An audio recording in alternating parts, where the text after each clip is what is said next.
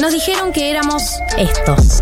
Eso es lo que creo que son estos nenes tomadores de los colegios. Unos verdaderos conchudos. La ausencia de proyectos en los jóvenes que quedan atorados en los 17 años y después viene una cosa de abismo. Cada vez hay más jóvenes que no estudian ni trabajan porque ni siquiera quieren insertarse en el mercado laboral. ¿Qué pasa con los pibes que no tienen futuro? Pero hace mil años que no tienen futuro. Pero en realidad somos esto.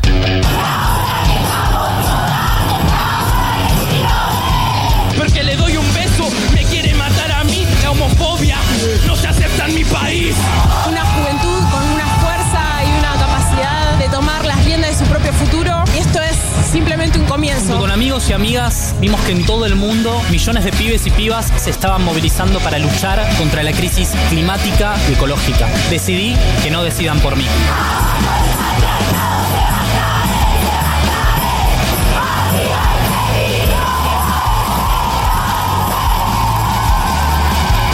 Galia Moldavsky, Martín Slipsuk y María del Mar Ramón escriben la agenda de la generación que vino a seguir conquistando derechos. Esto es 1990. 14.04 de este sábado 17 de julio. Bienvenidos, bienvenidas. Esto es 1990 en el día después de su cumpleaños. En realidad en el programa después de su cumpleaños. No, pasó solo un día en la semana. Claro, Fue, para, mi- para nosotros. De sábado a sábado. Ayer fue sábado y hoy es sábado de nuevo. Y estamos aquí. La en la vida, o sea, en la agenda de 1990, claro, fue ayer. Porque 1990 no conoce semanas, conoce solo el fin de semana. Fin de semana. Eh, sí, hemos cumplido un año, hemos tenido un programa muy hermoso el sábado pasado que lo pueden encontrar en Spotify y ya que están en Spotify denle seguir, porque el algoritmo se alimenta de sus seguir y es gratis además. Así que bien podrían darle seguir en Spotify a 1990 y hacernos escalar en el algoritmo. Eh, mi nombre es Galia Moldavsky, por ahí es la primera vez que escuchás el programa y no tenés idea bien de qué va. Bueno, te voy a contar un poco qué vamos a hacer el programa de hoy eh, y si te interesa te quedás. El día de hoy tenemos educación sentimental en inglés. Volvemos a eh, inmiscuirnos en eh, el terreno anglosajón. Equipo que gana no se toca. Exacto. Ponele. Eh, el único educación sentimental que habíamos hecho en inglés fue el de Britney, que fue así como un hit. La gente estaba muy excitada. Marcó un precedente, nos, nos habilitó un universo también. eh. Víctor Hugo lo escuchó, me dijeron. Sí, Sí, sí, eh, sí, sí, sí. Eh, no, y, y también lo que pienso es, estábamos con la duda de si hacer educación sentimental en inglés o no, y como que todo el Free Britney Gate nos empujó a darnos es- eh, ese, eh, a dar ese salto. Y ahora que ya lo dimos, es como que, bueno, ahora ya está, se abrió la puerta y se abrió la puerta. Eh, y el universo de bandas en inglés que podemos llegar a analizar es tan infinito, tan, tan, tan infinito, que ya ni sé, o sea, ni si nos hizo bien abrir esa puerta, pero ya está abierta y no hay vuelta atrás. Si sucede, conviene. Así ¿no? que sí. es rarísimo el mensaje que dan. No, pero yo lo digo mucho. Es, es lo que vos decías, Marto, de las expresiones que fueron y volvieron. si sucede, conviene. Fue, es una frase de mierda, pero tanto la dije en joda que ahora la digo un poco en serio. Sí, un poco en serio la Yo digo la a re, veces. lo estoy tirando a una cantidad que ya no es chiste. No, el arre lo digo recontra en serio. O sea, Eh. sí, forma parte de mi lenguaje. Arre. Yo estoy entrando a, a reuniones y cualquier clase de ámbito académico laboral diciendo hola bebitos. Ya fue, no tengo otra manera de saludar. Como reuniones importantes. Sí, yo también uso. Eh, sobre todo ahora con Colombia. ¿Qué me dijiste, bebito? ¿Qué? Eh, ¿bebito dijiste? Claro, se está usando mucho en Argentina. De una generación, dime bebita. Como es muy, es muy confuso. Estamos, Sí, Yo tiro mucho el olis. en, cual- en cualquier Reunión contexto. seria, olis. ¿Qué hace, señor? Por Tiene favor. cinco años. Olis. Es que sí, es que uno pasa mucho con esas expresiones. Siento que lo íbamos a hablar en otro programa, pero ya estamos acá. Yo estaba hablando de qué va en el Se programa filtró. pero Estamos al aire. acá produciendo el programa al aire. Eh, pasa mucho eh, con canciones también que odias y que las odias tanto que eh, a las dos semanas las estás cantando ya no irónicamente, digamos. Como que te obsesionaste tanto con el odio que, no sé, algo, algo opera y que se desarma lo irónico y pasa a ser como normal. Bueno, la de Backyardigans, que ahora está circulando mucho en TikTok. ¿Cuál es? Eh, Castaways. We are castaways. no la vi. ahora Es Eh, la te- canción favorita de Matías Castañeda. te quema el cerebro. Pero Claro. llega un punto en el que la estás cantando y te pone feliz. Y la Claro. más, la La más, más. intensamente. A mí me ha pasado, he tenido todo ese recorrido con Castaways. Es que pasa con un montón de, de, de expresiones, de palabras que, que, bueno, que pegan la vuelta, así que sí. Eh, hoy tenemos educación sentimental de Amy Winehouse, porque si vamos a hablar de amor y vamos a hablar de desamor, eh, no podemos no pasar por Amy Winehouse. ¿Y por qué pintó? Pintó ir por el lado de la oscuridad, pintó Amy, así que vamos a analizar sus canciones. Prepárense, preparen sus corazonas y sus corazones porque hay mucha oscuridad en estas letras, ya lo deben saber, pero acá te traducimos en vivo, cosa que no cualquiera. Ni el documental se atrevió tanto, mira. Nos han criticado nuestra traducción en vivo. Mirá, me chupa un huevo que pienses que no estoy traduciendo bien. Esto es todo lo que tengo para No decir se sobre la, la gente que metáfora. critica las traducciones en vivo. Seguro la Habana. Seguro de la Habana. Hoy tenemos, hoy tenemos, hablando eh, de un poco de todo, tenemos una nota, eh, porque he notado que eh, empieza a bajar el, el promedio de edad de vacunación y empiezan a aparecer personas que están dudando de darse la vacuna. Era algo que nosotros sabíamos que podía pasar, ¿no? Que la gente joven no quiera vacunarse porque creen que el coronavirus no los va a afectar.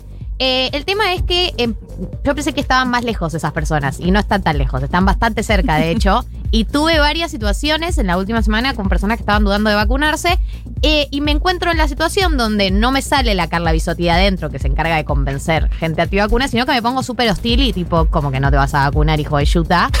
Eh, entonces, Bloquea a esa gente en vivo, básicamente. para no cancelar gente en vivo, para que todos nosotros podamos y todos nosotros podamos eh, tomar la causa de convencer a la gente que está dudando sin cancelarlos, vamos a tener una entrevista con Juan Manuel Carballeda, también conocido como Muy Carva en Twitter, que es investigador del CONICET, que forma parte del Gato y la Caja, eh, y que sabe mucho sobre este tema. Eh, vamos a presentarle algunos de los argumentos que estuvieron apareciendo de la gente que duda de vacunarse y que nos ayude a cómo combatirlos. Así que la entrevista sería titulada eh, ¿Cómo convencer a tu amiga antivacunas de que se vacune? Sí, porque aparte, a lo que seguramente vamos a desarrollar en la entrevista, pero de esta salimos todos juntos, eh, literalmente. Porque no es bueno que no se vacune si no quiere. Ya estamos en un punto en el que necesitamos llegar a la inmunidad de rebaño.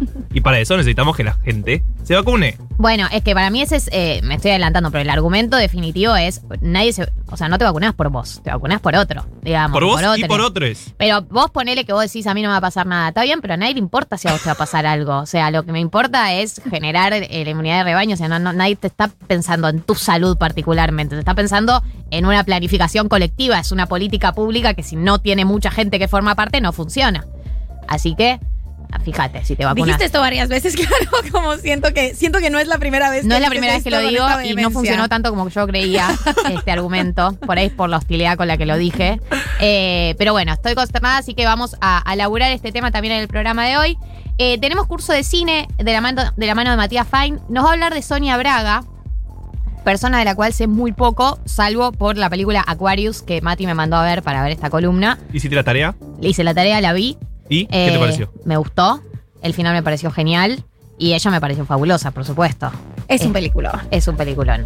Eh, vamos a hablar de Sonia Braga. eh, nos va a contar todo sobre ella y seguro va a traer muchos datos interesantes. Eh, tenemos mañana que se cumplen 27 años del atentado a la AMIA y preparamos un poco un informe de en qué estado está la causa, que principalmente tiene que ver con el encubrimiento, no tanto con quiénes hicieron el atentado, porque con todo el encubrimiento que hubo es muy difícil saber que- quién fue, quiénes fueron, qué pasó. Eh, tiene entonces la actualidad de la causa tiene más que ver con el encubrimiento que con los verdaderos, eh, digamos, los verdaderos protagonistas de- del atentado. Y por último tenemos glosario de economía, Marto. En la semana eh, hubo un caso muy particular en Twitter económico, Twitter financiero. No sé si ustedes siguen ese mundo. Poco. Supongo que no. De, de, de ladito. de ladito, eh, que es la cuenta Ozono Merval, eh, que básicamente armó un grupo de WhatsApp y le empezó a pedir plata a la gente diciéndole que había propuesta de inversión. Bueno, vamos a explicar un poco mejor. Básicamente, se vendía como un gurú económico y parece que hubo mucha gente que puso, puso mucha plata y la terminó perdiendo en cinco días, como todo muy rápido. Pero eso me sirve como puntapié para hablar de algo que no hablamos en Glosario Económico todavía. Y es cómo invertimos nosotros, los simples mortales. No estoy hablando de Bitcoin. Soros, claro, de Bill Gates, Soros, eh, multinacionales. Nosotros, ¿qué hacemos con nuestros pesos para que no pierdan valor mes a mes, como sucede con la moneda argentina? Bien, me interesa muchísimo esta columna porque no tengo la respuesta y de hecho es una pregunta que me hago muy seguido. ¿Cómo hago para, cómo hago para invertir? Porque tampoco tengo tanto margen de inversión y es como no sé en qué invertirlo, así que lo voy a esperar atentamente. Dale. ¿Cómo están llevando la resaca post cumpleañito?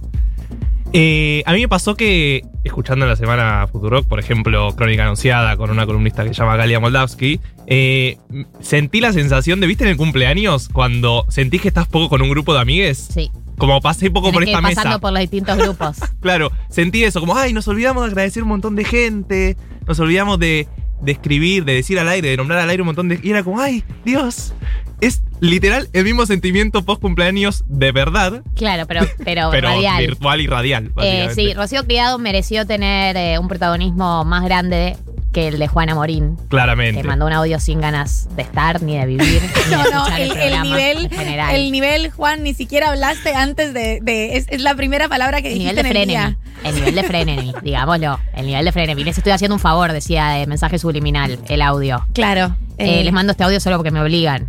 En cambio, Rocío Criado, escucha el programa desde el día cero. Mesa principal, Mesa claramente. principal y nos estuvimos flojos. La verdad que estuvimos flojos Pero- y Rocío merecía un lugar más eh, predominante. Pero porque vamos a buscar el cariño del- de lo que no tenemos. Ah, Claro, es la, es la vida de este programa. Claro, es sí. la vida de este programa. Necesitamos que nos quiera el que no nos quiere. Es la, síntesis. 1990 style. Eh, sí, y hubo eh, un tema al final que es que había muchos premios eh, y tuvimos que anunciarlos con un delay. Eh, yo dije que los iba a anunciar en mis redes. Tati terminó escribiéndole por privado. Tati ahí me dice por cucaracha que ya todos eh, fueron contactados. Pero hubo un tema porque teníamos mucho contenido, eh, teníamos muchos premios y no llegamos a decir todo. Y eh, el otro highlight del cumpleañito, por supuesto, es Ale Sergi Ay, diciendo Dios. que se inspiró en Lost para escribir la canción Tu misterioso alguien, que es una de las canciones más increíbles de amor. Y él diciendo que se inspiró en Lost. O sea, acá es cuando uno realmente chequea por qué uno nunca va a la fuente, al, al- al artista, a buscar la inspiración. Porque no vas a encontrar algo mejor que tu interpretación. Tu interpretación siempre va a volar mucho más alto y lejos que lo que el artista estaba pensando. O sea, Para mí demuestra lo bueno que es Ale Sergi componiendo canciones, porque es real. Uno le- ve esa letra y dice, no puede ser que esté basado en una escena de Lost. No, es espectacular. Eh, Está claro hay- que no es solo Lost, ¿no? Pero bueno. Para mí hay que hacer una mención especial a él o la oyenta que nos mandó ese meme. eh, El que- meme de Lost. El meme de Lost que todavía me da risa, como cuando estuve bajoneada esta semana, dije, ¿qué, qué puedo ver que me alegre? Y ese meme siempre me trajo diversión. Eh, lo subimos todos y todas a nuestras redes, pero para mí lo vamos a volver a subir sobre la letra y Lost. Eh, qué momento, además, como nosotros. Y él no nos quería arruinar la letra, como, no, no, bueno, no te quiero decir. no te- Perdón, decía. Perdón, perdón, pero ¿viste esta serie Lost? ¿Qué, qué decís? Fue increíble ese momento, fue increíble ese momento. Acá eh, una oyenta me recuerda eh, a la aplicación que Juana Morín ayer en la columna dijo que él quiere hacer una educación sentimental rolinga, que él quiere como elegir las canciones, formar parte de una educación, educación sentimental rolinga. ¿Qué opinamos? Porque yo lo abro acá a la asamblea, porque no tomo ninguna decisión sola. Esto es una democracia participativa. Exacto. Eh, yo creo que Juana Morín, como buen oyente de 1990 que es, Sí. seguro, ¿no? Nos está escuchando en, En este, este momento. momento. eh, debe saber que ya hicimos alguna banda rolingas. Hicimos Intoxicados, Viejas Locas. Hicimos viejas locas. Y eh, no mucho ahí más. El Los- los indio. piojos. claro. Los piojos, los redondos. Los redondos hicimos. Como.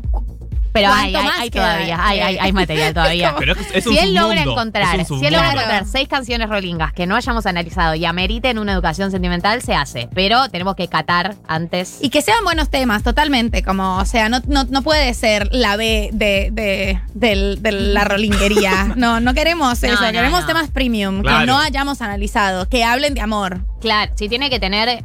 Tiene que dedicarle el, el tiempo de investigación que le dedicamos nosotros cada vez que elegimos canciones. Porque cuando elegimos canciones para educación sentimental siempre son hits. Nunca elegimos una canción como, no, esta no es tan conocida, pero es buena la letra. No, solo hits. Así que ese tiene que ser el criterio. Terraza, terraza, terraza. Nunca Nunca sótano. sótano.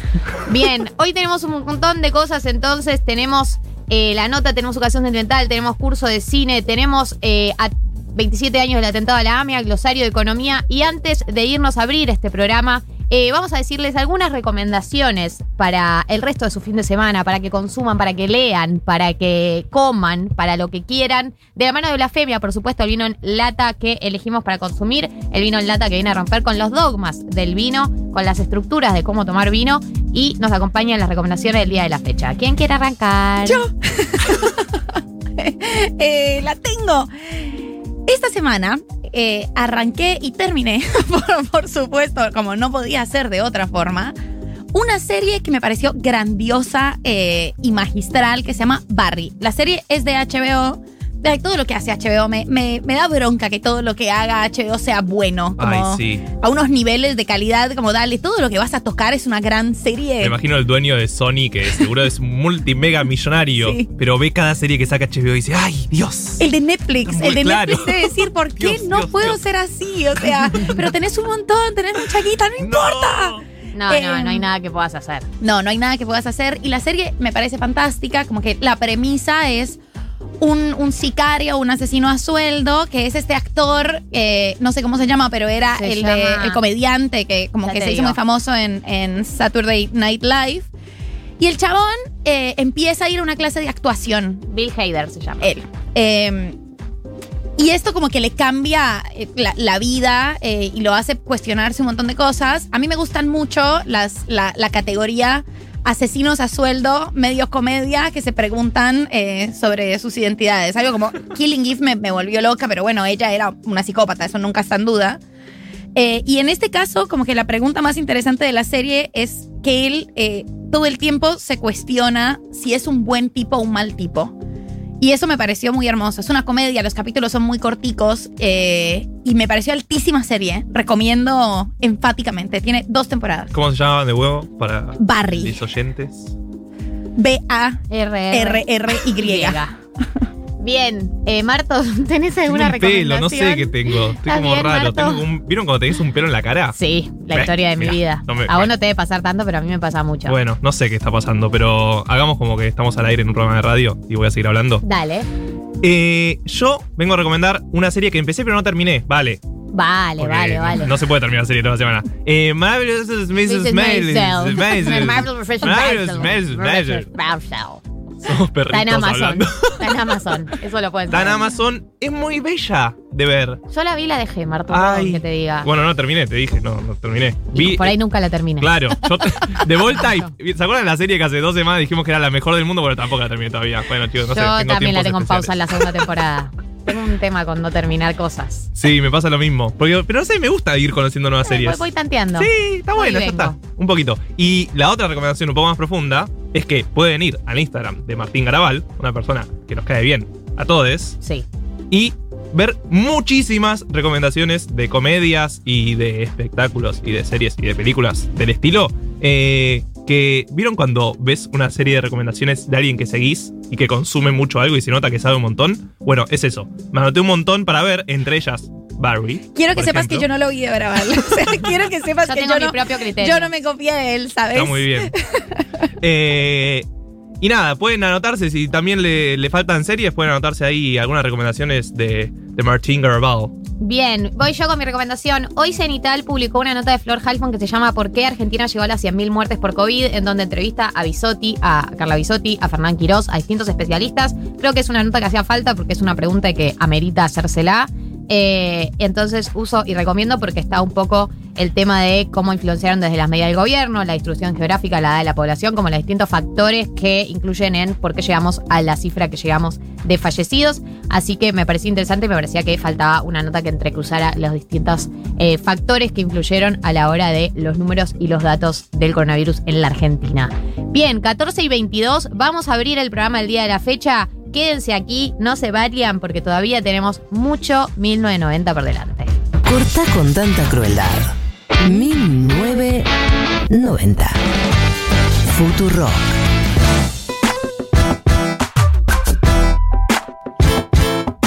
14 y 29 de este eh, 1990, 17 de julio. Y vamos a entrar en la entrevista del día de la fecha. Un poco lo adelantamos, pero lo vuelvo a nombrar. Estamos, eh, ya está en nuestro Meet, ya lo estamos viendo. A Juan Manuel Carballeda, también conocido como Muy Carva en Twitter. Es investigador del CONICET, docente de la UBA. Eh, y además forma parte de El Gato y la Caja, que es uno de los eh, espacios de difusión de ciencia más increíbles de los últimos tiempos, por, por lo menos por mi parte es Sí, eh, algo bastante copado que consumo. Eh, y además, él hace poco escribió el libro eh, Breve Colección de Epidemias, donde propone un recorrido por las grandes epidemias de la historia de la humanidad.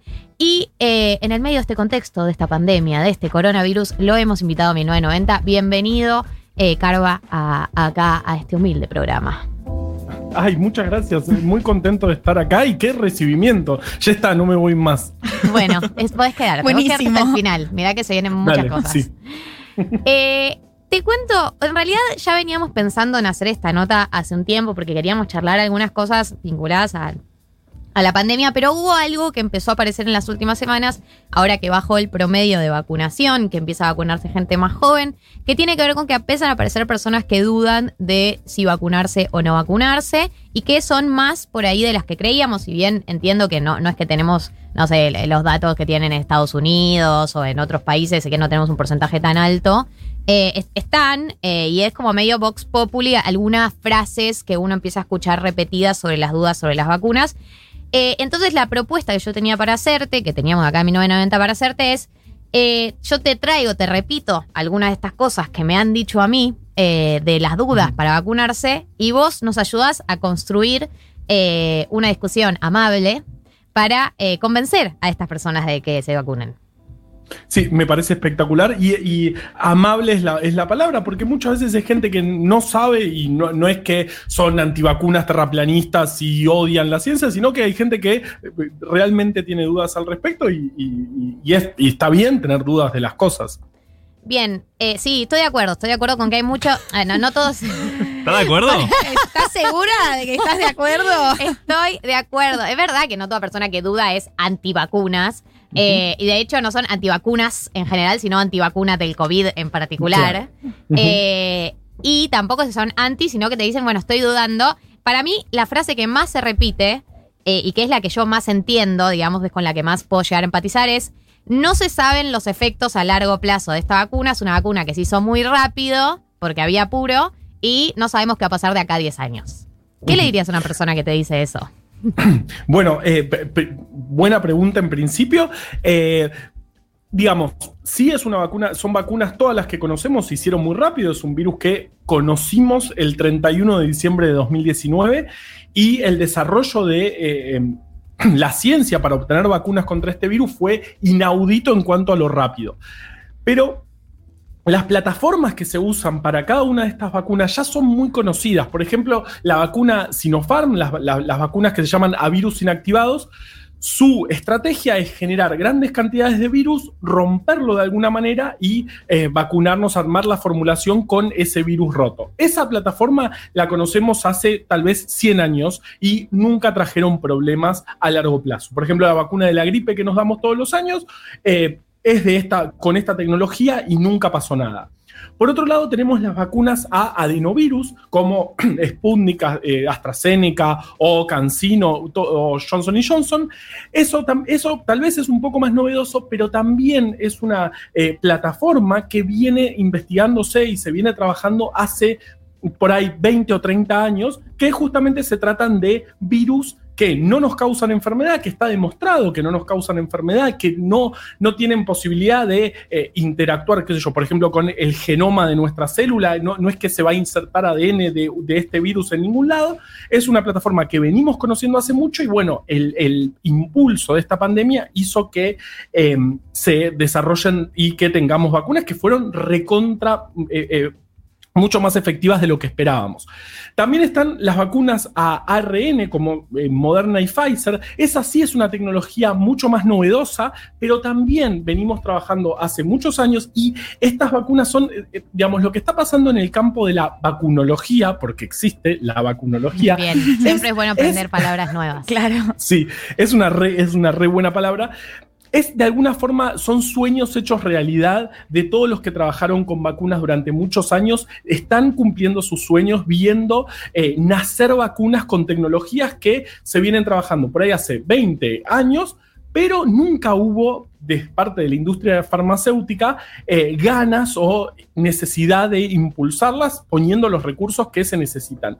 Así que digamos, no hay vacunas nuevas contra el coronavirus, son tecnologías que se vienen trabajando hace muchísimos años y lo que faltaba era eh, plata, digamos, faltaban recursos para terminar de desarrollarlas y la pandemia hizo que este, la industria farmacéutica, que uno dice muchas veces también es un argumento muy, muy conocido, que eh, las vacunas son negocios de las farmacéuticas. En realidad no suelen ser negocios de las farmacéuticas porque muchas veces resuelven el problema. Y una vez que se resuelve el problema, se acabó el negocio, digamos. Por ejemplo, la viruela se radicó de la faz de la Tierra eh, gracias a la vacuna contra la viruela y dejó de ser un negocio la vacuna de la viruela. Hoy no se da en ningún lado del mundo, incluso el, planeta no tiene viruela y está erradicada del planeta. Entonces, no es que, no es un lo que pasó con el COVID-19 es sí una, una necesidad eh, de, terminar de desarrollar tantas eh, vacunas como eh, tecnologías conocíamos, así que no es que no es que se hicieron en este año, se vienen trabajando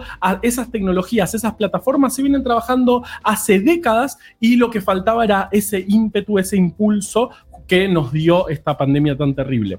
Bien, eh, contundente. Ojalá yo hubiese podido responder así hace unos días y no se los. Eh, hay otra frase que aparece, esta es un poquito más falopa, pero realmente uno no sabe qué responder ante esto. Eh, te modifica el ADN. O también conocido como te meten cosas, no sabes qué te están metiendo, no sabes qué te están metiendo, etcétera. toda la parte de microchip, imanes y todo, todo eso que es bien, es puro, es bien falopa, digamos. Yo lo que, lo que siempre respondo es. ¿Por qué? Digamos, es muy caro. Imagínate un micro, ultra microchip, eso es carísimo. Que puedan poner una ¿Para qué? Si, todo el tiempo, toda nuestra información está. Eh, eh, si ponemos a aceptar en toda la que bajas una entregaste gratis. Se la entregaste totalmente. Como. Mirá si te van a poner un microchip. No, así es más fácil ver qué te bajas si saben todo. Así que por, ese lado, imanes no tendría ninguna función poner un imán en una vacuna y en ninguna parte del desarrollo, ningún componente de la vacuna tiene algún componente imantado. La parte de te modifican el ADN es, es un poco más eh, eh, seria, si si se quiere. Pero, digamos, lo, que sabemos es que ninguna de estas plataformas, eh, tanto las que dijimos, la del ARN mensajero como Pfizer y Moderna, las que son a em, vectores virales como em, Sputnik o eh, AstraZeneca, o tanto las de vacunas inactivas, de, ninguna manera tienen mecanismos que puedan modificar el genoma de la célula. Si bien hay virus que lo hacen, por ejemplo, el virus del HIV lo que hace es entrar una célula y modificar el genoma de nuestras células, todas estas plataformas que se usan, ninguna tiene esa capacidad. Simplemente no tiene eh, el los componentes de la vacuna, no tienen esa particularidad, no tienen el mecanismo necesario como para alterar el ADN de una célula. Bien, chequeado entonces, fact-checking. Eh, en tercer lugar, yo soy joven, nunca me enfermo, soy sano, a mí no me va a pasar nada. Re. Eh, eh, también muy escuchado, a mí también me han llegado esos comentarios últimamente. Eh, acá lo, que me gusta contestar es que uno no se vacuna por, vos no te vacunas por vos, te vacunas más que nada por el resto de la sociedad. Porque lo que necesitamos es que haya un gran porcentaje de la población protegido con la vacuna, que es lo que nos lleva a que el virus deje de circular. Esa es la famosa inmunidad de rebaño, que tiene que ver con cuán contagioso es el virus. Por ejemplo, Em, el sarampión, que es un virus mega ultra contagioso, es de los virus más contagiosos que conocemos, necesitamos un gran porcentaje de la población, más del 95%, alrededor del 95% de la población protegida para que no empiece a circular el virus. Entonces, no es que si vos, primero que, eh, eh, digamos, si bien el porcentaje obviamente es mucho menor en personas jóvenes, también hay internados en terapia intensiva. Eh, em, jóvenes que este, la están pasando horrible. Por un lado eso, pero por otro lado también vos te, estás vacunando por una por, tu comunidad, por este, de tus Por toda la comunidad. eh, y eso es lo más importante, porque lo que busca la vacuna, además de protegerte, es proteger al resto y que de, de- de una vez por todas esta pesadilla, este virus que tantos problemas nos trajo, deje de circular entre las personas. Así que es fundamental que los jóvenes, incluso los menores de edad también, se vacunen porque son personas que circulan y al circular pueden esparcir el virus y esta pesadilla puede, puede seguir. Porque además si nosotros a un patógeno le damos la posibilidad de seguir cambiando, el virus tiene su información genética que la replica muchísimas veces cada vez que entra a, una célula.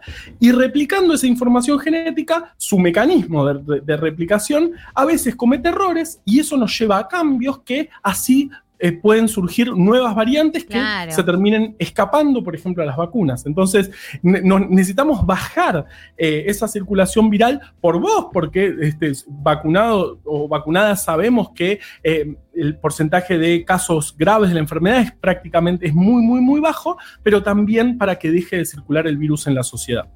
Bien, voy con una más. Ahora, si quieren. Me siento en confort por la ciencia, ¿entendés? Es como. Acá siendo abrazada por la ciencia. Claro, nunca me suelte. Eh, pero igual hay algo terrible, que es que eh, unas termina en el lugar, ¿no? De defender como a las compañías farmacéuticas. Yo no quiero ser la persona que defiende las compañías farmacéuticas. ¿Por qué me pones en este lugar? ¿entendés? Yo tampoco tengo una defensa ultranza de las compañías farmacéuticas, pero me obligás. Me obligás a ponerme en este lugar. Mirá dónde termino por tu culpa. Pero, pero igual no, no las defendemos y además y las, las compañías farmacéuticas son las responsables en este momento de una distribución recontra desigual eh, de las vacunas. África prácticamente apenas empezó a vacunar, ni siquiera en los porcentajes de vacunación en países pobres o países ricos son recontra desiguales y eso es por las compañías farmacéuticas. Así que siguen si- siendo los malos. eh, Los puedes seguir criticando. Como... A evitar esta contradicción. Totalmente. Eh, y hay una más que es. em, mi cuerpo naturalmente va a generar los anticuerpos. Dice, sí, me voy a enfermar. Y como que eh, la manera es como que el cuerpo naturalmente genera los anticuerpos y no una vacuna de afuera. Creo que se vincula un poco con la anterior que decías, de tipo, soy joven, no me va a pasar nada, pero como algo de medio eh, esta, la idea que teníamos el año pasado de eh, inmunidad de rebaño natural, digamos.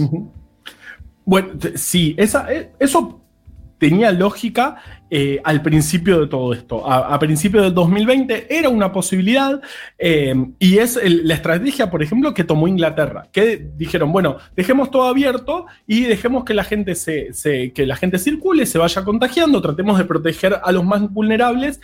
Y eso llevó al colapso del sistema de salud en pocos meses. O sea, estamos ante, estamos ante un- una enfermedad muy complicada, que se contagia muchísimo, que es muy grave en un porcentaje muy, bastante alto, que no podemos dejar circular porque eso rápidamente nos colapsa el sistema de salud. Además de que siempre hay un porcentaje de, personas que terminan falleciendo, así que dejar naturalmente eh, el virus, eh, primero estamos hablando de fallecidos, eh, personas que van a morir si hacemos esto, y por otro lado, estamos yendo a que se exija demasiado el sistema de salud que es el, otro gran problema de, de- de este virus. Hay, por ejemplo, en Perú, donde, donde el impacto fue enorme, tuvieron en 2020 un exceso de mortalidad de más del 100%, o sea, murió el doble de personas de lo que mueren un año común, eh, un año sin pandemia, eh, justamente por dejar eh, que el virus circule. Así que es una estrategia que no funcionó, que al principio tenía lógica porque sí, uno genera inmunidad naturalmente cuando se contagia, pero si lo dejamos este, esparcirse, rápidamente nos colapsa el sistema de salud y vienen otros, otros problemas terribles. Claro. Buenas, Juan Manuel, ¿cómo estás? Sí, repitamos ¿Cómo con quién estamos hablando porque hay una persona hablando de vacunas y la gente por ahí no sabe quién. ¿Y quién es? ¿Querés Es? Juan Manuel Carballeda, eh, es investigador del CONICET, integrante del Gato y la Caja, ha escrito el libro Breve Colección de Epidemias y le estamos haciendo todas las dudas que siempre quisiste hacerle a alguien eh, sobre el tema vacunas para después debatir con la gente que está dudando de vacunarse. Y nunca te atreviste a hacerlo. Y nunca te atreviste a hacer, porque te pone nerviosa y no puedes discutir en el momento y te dan ganas de decirle antivacunas por vos, estamos como estamos. Pero no vamos a elegir ese camino y por eso estamos acá reflexionando. Y después se te ocurren, ¿viste que te pasa eso? Que Ay. al rato de la discusión te vienen los mejores argumentos. en la Yo me voy a dormir. yo esa noche eh, que hablé con personas que dudaban, no me podía dormir a la noche pensando todo lo que me hubiese gustado decir. Es que en el momento te bloqueas. Claro. Marto, seguimos. Sí, eh, y, y en esa línea iba mi pregunta, porque hay algo que venimos hablando también nosotros hace hace varios episodios, eh, que es... eh, muchas veces esta gente no tiene el discurso científico tan asimilado como propio, ¿no? Entonces, ¿cómo crees que hay que acercar, o sea, cómo crees que hay que acercarse desde nuestro lado cuando muchas veces la ciencia no es una solución que le venga bien, digamos, ¿no? O sea, vos me decís, hay un montón de papers en Nature, en la, The Lancet, The Lancet. que es el que nos The encanta Lancet. ahora. En Twitter Eh, nos encanta de Lancet. Claro. Eh, hay un montón de papers, pero le vas con el paper y, y no significa nada para un montón de gente. Entonces, ¿cómo crees que hay que acercarse en esta conversación eh, para generar que más gente se anote y más gente se vacune? Es, es la pregunta del millón. Eh, eh, se- yo lo que. Mi, mi estrategia es tratando de contar cómo funcionan las vacunas. A mí, eh, eh, si, si me tengo dudas, bueno, te cuento cómo funcionan las vacunas. Eh, la, la plataforma de vacunas adenovirus tiene 20, 30 años, eh, está probada en un montón de personas, no generó problemas, sí genera un, un porcentaje, eh, un- una efectividad que ni soñábamos en octubre. Yo siempre cuento eso. Si, si a mí me decían una vacuna del 60% 60% de eficacia para el coronavirus en octubre del año pasado, yo refirmaba. Y ahora todas están arriba del 90%, son soñadas este, totalmente, y, y hay mucha tecnología, muchos años de investigación atrás, así que yo trato de contar lo maravilloso y la suerte que tenemos de que para, para esta pandemia podemos eh, eh, tener vacunas disponibles durante la pandemia, cosa que nunca pasó en la historia de la humanidad. Siempre que tuvimos grandes pandemias tuvimos que esperar a que naturalmente eh, el patógeno dejara de circular y esta es la primera vez que tenemos la oportunidad increíble de poder combatir con vacunas una pandemia en el momento que ocurre.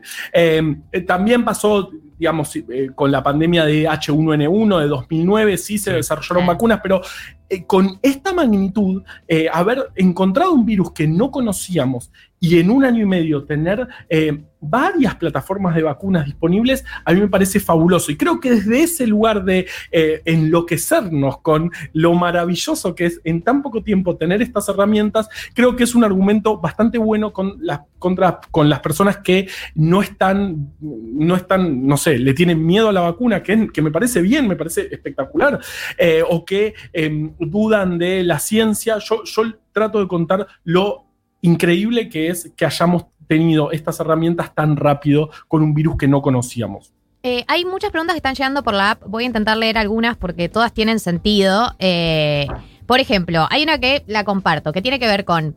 Sabemos que para algunos vacunados, eh, hay, hay- que hay vacunados que igual se contagian eh, y pueden llegar. O sea, como que no está chequeado que la vacuna evita el contagio o evita que contagies. Si a un vacunado uno puede contagiarse y contagiar, ¿cómo es que bajaría la circulación si la vacuna no te garantiza, digamos, que no te contagies o no contagies? Preguntón, eh, me encanta esa pregunta. Sí, totalmente. Una vez que está, incluso una vez que estamos vacunados, vacunadas, los, los cuidados siguen de la misma manera porque sabemos que podemos seguir contagiando. Ahora bien, primero que nos protegemos contra los casos graves y también sabemos que la circulación es mucho menor. Si bien hay posibilidades de contagiar, esas posibilidades se reducen muchísimo y porque está visto con la mayoría de las vacunas que se reduce en personas vacunadas que aún tienen contacto con el virus, de, enfermarse, su carga viral, su concentración en del virus en eh, las vías respiratorias, por ejemplo, es muchísimo menor que las personas eh, que no se vacunaron y tuvieron contacto con el virus. Así que, si bien podemos seguir contagiándonos, podemos seguir contagiándonos menos y eso está visto que reduce, aparte lo estamos viendo en los casos todos los días, digamos, ya tenemos un porcentaje muy grande de, de población vacunada y estamos viendo la curva de casos que está bajando. Ahora bien, eso, eh, eso también puede cambiar en cualquier momento porque sabemos que hay en todo el mundo una variante circulando, recontra muchísimo más contagiosa que el resto, que eso también puede generarnos un aumento de casos nuevamente, pero sobre todo en personas no vacunadas, eh, como está pasando, por ejemplo, en Inglaterra, que están eh, a punto de alcanzar el pico máximo de casos con muy pocas hospitalizaciones, porque tienen un porcentaje muy grande de la población vacunada, pero sobre todo esos, esos casos eh, ocurren y se expanden rápidamente en la población no vacunada. Claro, también porque ya fueron abriendo un montón de espacios, ¿no? Como vas abriendo más cosas y entonces va a haber más circulación del virus también, ¿no? Totalmente. Incluso en Inglaterra se habla de que el lunes, este, este, está medio en discusión, pero ah, el plan oficial era que el lunes se abre absolutamente todo sin ningún tipo de restricciones, con una circulación viral que es bastante alarmante. Si bien todavía la- las hospitalizaciones y fallecimientos siguen muy bajos, sí este, están este, con la población no vacunada circulando muchísimo esta variante que es mucho más contagiosa. Garba, una pregunta que, que hacen, eh, que hace nuestro operador David Eskenazi y Tati, y yo también tengo la misma curiosidad, y, la- y nuestra productora Tati. eh, ¿Qué pasa con la, con la AstraZeneca y por qué pega tan duro o por qué a tanta gente la, la afecta tanto durante 12 horas? O sea, son, es como es una noche, es una noche de transición. Sí, eh, eh, eh, muy divertido Twitter. eh, El miedo que le tiene Twitter a la AstraZeneca. a la AstraZeneca. Yo, yo, yo, eh, yo me di Sputnik y, y la pasé mal también un día. Eh, digamos, todas las vacunas reportaron efectos adversos eh, leves o moderados, que son estos, un poquito de fiebre, eh, nada, a mí me dolían mucho las articulaciones, esto es porque le estamos metiendo a nuestro cuerpo una especie de patógeno, algo que nuestro cuerpo dice, che, acá hay algo tremendo, armemos todo un- una respuesta a largo plazo contra esto que entró. eh, y eh, esa, esa exacerbación del sistema inmunológico cuando está armándose para, para protegernos a largo plazo nos causa síntomas, nos causa fiebre, mucho dolor de, articulaciones, sensación de que eh, eh, está todo mal, pero viste que rápidamente, este, como no hay una enfermedad, como lo que nos inyectaron hace creerle al cuerpo que es una enfermedad, pero no lo es en realidad, pocos, pocas horas después ya pasan. Está eh, reportado en todas las vacunas efectos adversos moderados y leves, que son estos dolor en el lugar que te dieron la vacuna, eh, malestar por no más de 24 horas, todo eso es esperable y está recontra reportado y este, las vacunas no reportaron además efectos, eh, digamos, severos que necesitaban hospitalización. Ninguna de ellas, los porcentajes fueron muy, muy, muy bajos de efectos más severos. Así que nada, es, bueno, acostate y mañana vas a estar bien. Eh, tengo muchas más que me gustaría hacerle. Voy a hacerle una más, un par más, pero tenemos que liberar en algún momento. Eh, yo siento que me quedaría todo el programa haciéndole preguntas. Claro, y ya, y combatiendo más argumentos. Eh, acá nos preguntan en la aplicación el vínculo entre las nuevas cepas, eh, también conocida como la variante Delta, y la vacunación. Eh, ¿Por qué afecta a personas ya vacunadas? Eh, sabemos que con la primera dosis eh, por ahí no alcanza, pero con las dos dosis tampoco alcanza del todo. ¿Cómo, ¿Cuál es el vínculo de la, la variante Delta específicamente, que creo que es la que todos le tenemos miedo, con la vacunación? Bueno, lo, lo primero que tenemos para decir es que donde llegó la, la- la variante Delta y empezó a circular comunitariamente, eh, que, que es en muchísimos países, siempre arranca y siempre se concentra en personas no vacunadas. Eh, eso, primero, la variante Delta genera eh, muchos casos, sobre todo en personas no, vacunadas.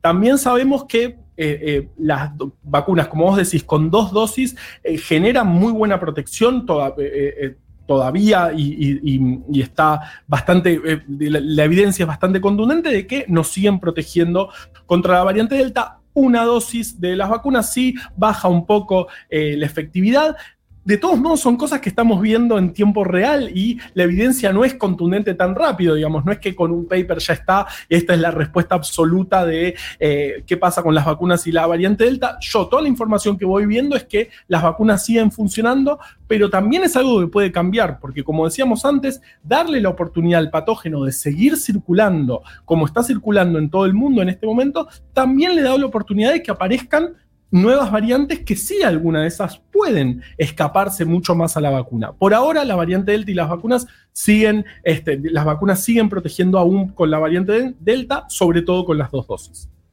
Bien, eh, ustedes quieren hacer una pregunta más porque si no cerramos. María, te veo con Muchas, cara. eh, sí, obvio. Tenés una. Podés hacer una. Bueno, está bien. Toda tuya. Eh, una que se repite bastante, eh, que es el tema eh, vacunas y ciclo menstrual, que es, y ha sido como un tema muy eh, que, que se ha hablado mucho durante estos días y lo están preguntando bastante en la, en la aplicación y quería como consultarte sobre eso y que nos contaras todo lo que sabes.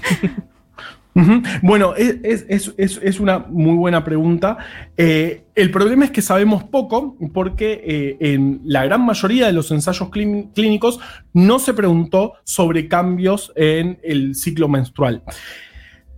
En, eh, digamos, cuando se dan las vacunas. Y sí, obviamente hay reportados cambios en, en el ciclo menstrual, pero también está el factor de que ya se aplicaron 3 mil millones de vacunas en el mundo. Así que, eh, digamos, sin, sin haber tenido esa información en los ensayos clínicos, es difícil saber si es una casualidad, digamos, si, si vos vacunás 3 mil millones de personas, vas a tener que pasó de todo, digamos, va a tener un montón de personas que eh, fallecieron después de la vacuna, pero porque digamos, la, la- gente fallece y también con pequeños cambios fisiológicos. Esto es, es un otro debate importante que nos debemos, que eh, eh, no se preguntan estas, eh, estas cuestiones en los ensayos clínicos, así que no sabemos. Tal vez podía ser un, un efecto adverso de la vacuna y no ser muy grave, digamos, ok, eh, puede alterar, lo dice en el, en el prospecto, puede alterar el ciclo menstrual y eh, no pasa mucho más que eso, pero lo cierto es que no se preguntó, que lo- la mayoría de los ensayos clínicos obvió estas cuestiones y es, y es algo que, que- que nos debemos, eh, debemos esta discusión. Bien. Eh, Carva, muchas gracias por pasar por mi 990. Nos Siento Por que favor. te vamos a volver a llamar pronto. Somos tus fans. Queremos hacerte No, preguntas. Yo soy fan de ustedes y llámenme todas las veces que quieran. Bueno, eh, hemos hablado con Juan Manuel Carballeda, él es investigador del CONICET, es docente de la UBA, eh, es arroba muy carva en Twitter, seguramente lo conozcan por eso, o lo conozcan por formar parte del equipo del Gato y la Caja, o por su libro eh, Fiebre, breve colección de epidemias. Por alguno de todos estos motivos, también es una voz autorizada para responder algunas de las dudas sobre las vacunas y las dudas a la hora de vacunarse. Muchas gracias por pasar por mi 990. A ustedes. Galia Moldavsky, Martín Slipsuk, María del Mar Ramón. Hasta las 4. 1990.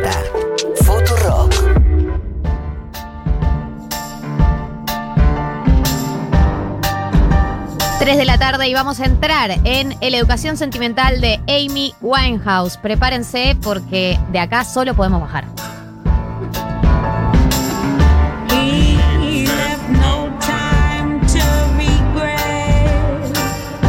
Back to Black. Volvemos al pozo, digamos. De vuelta al duelo.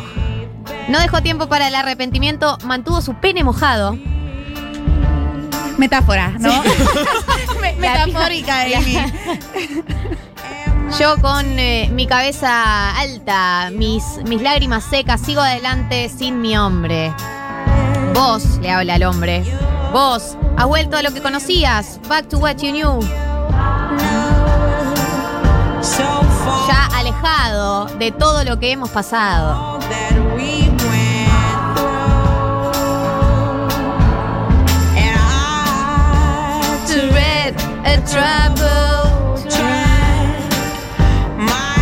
Dice y acá mis chances son muy malas y yo vuelvo al negro, que es vuelvo al, al pozo. Yo vuelvo al pozo. Vuelvo al pozo, vuelvo al luto, vuelvo a los ojos cerrados.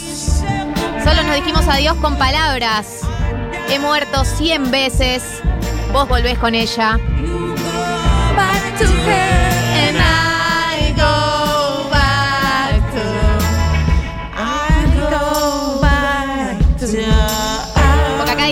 a ella y yo vuelvo a nosotros. como que yo vuelvo a los recuerdos de nosotros. Y ahí dice, yo eh, te quiero mucho, pero no es suficiente. A vos te gusta aspirar y a mí me gusta. Ah, bueno. Drogas. La vida sin las drogas.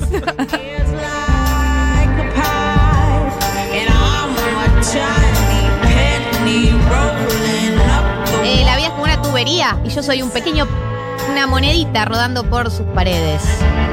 We only said goodbye with words. I got a hundred lives. You go back to her and I go back to. We only said goodbye. Solo nos dijimos, no, es que este, esta parte de la letra como que solo nos dijimos adiós con palabras. No, yo no te dije adiós todavía. Solo cortamos y lo, lo hablamos, pero yo no te dije adiós en serio todavía. Vos volvés a ella y yo vuelvo a nosotros. Es muy lapidaria esta canción. tremenda. Sí. Amy, por favor. Encima, sí, es el himno de agarrar de las manitos y bajar juntos. Sí. Porque ella ya es en sí un personaje que claramente Ah, que full manito para abajo. full manito para abajo, full bajar. El documental lo demuestra muy bien. Terrible el documental. Terrible, Muy duro. Eh, y esta canción es durísima, es una estaca en el cuore. Como dice, manden audios cantando, porque sabemos que saben esta canción. Es una canción muy cantable.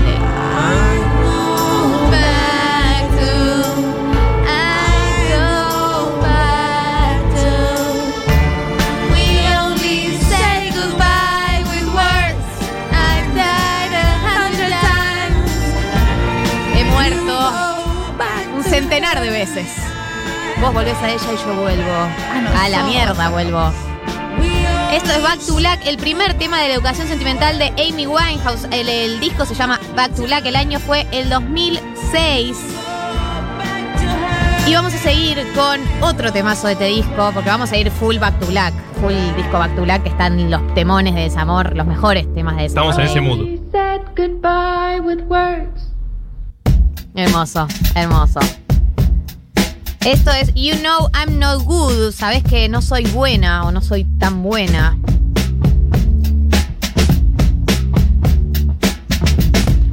Meet you downstairs in the bar Eh, te encontré abajo en el bar, te subiste las mangas eh, y me dijiste, ¿qué hiciste con él hoy? Y me olfateaste. Como si fuera un tipo de alcohol. Una marca, dice Porque una marca, sos- un chivo. Sí. Todo el tema es un chivo. Él es como Camilo nombrando Valenciaga, Gucci, Prada. By the time I'm out the door, you tear me down like Roger Moore. Es una escena, está contando una escena, es. Describe una situación donde ella está con otra persona y viene, no sé, supongo que la pareja o alguien con quien está y le dice con quién estuviste. Y en el estribillo dice, eh, me engañé a mí misma, como sabía que lo iba a hacer, te dije que yo era un problema, vos sabés que no soy buena. Es como, no se puede confiar en mí, ¿no? Medio es es una cosa así. No Sí. puedes confiar en mi fidelidad. Cada canción de Amy vos la escuchás y ya sabes el final de la historia, lo cual es tristísimo el final de la historia. Sí, obvio. Eh, su muerte, básicamente. Y escuchás esas letras y te da una pena por ella, ¿no? Como el sufrimiento de. El documental de vuelta, lo grafica un montón. Sí, sí, es Y tremendo. muy claramente. Pero escuchás esta canción y es como, you know I'm not good, es como, pobre. Sabes sí, que estoy, sí, Amy, sabes, sabes que Amy se la pegaba y no sabemos lo que pasaba en esas noches.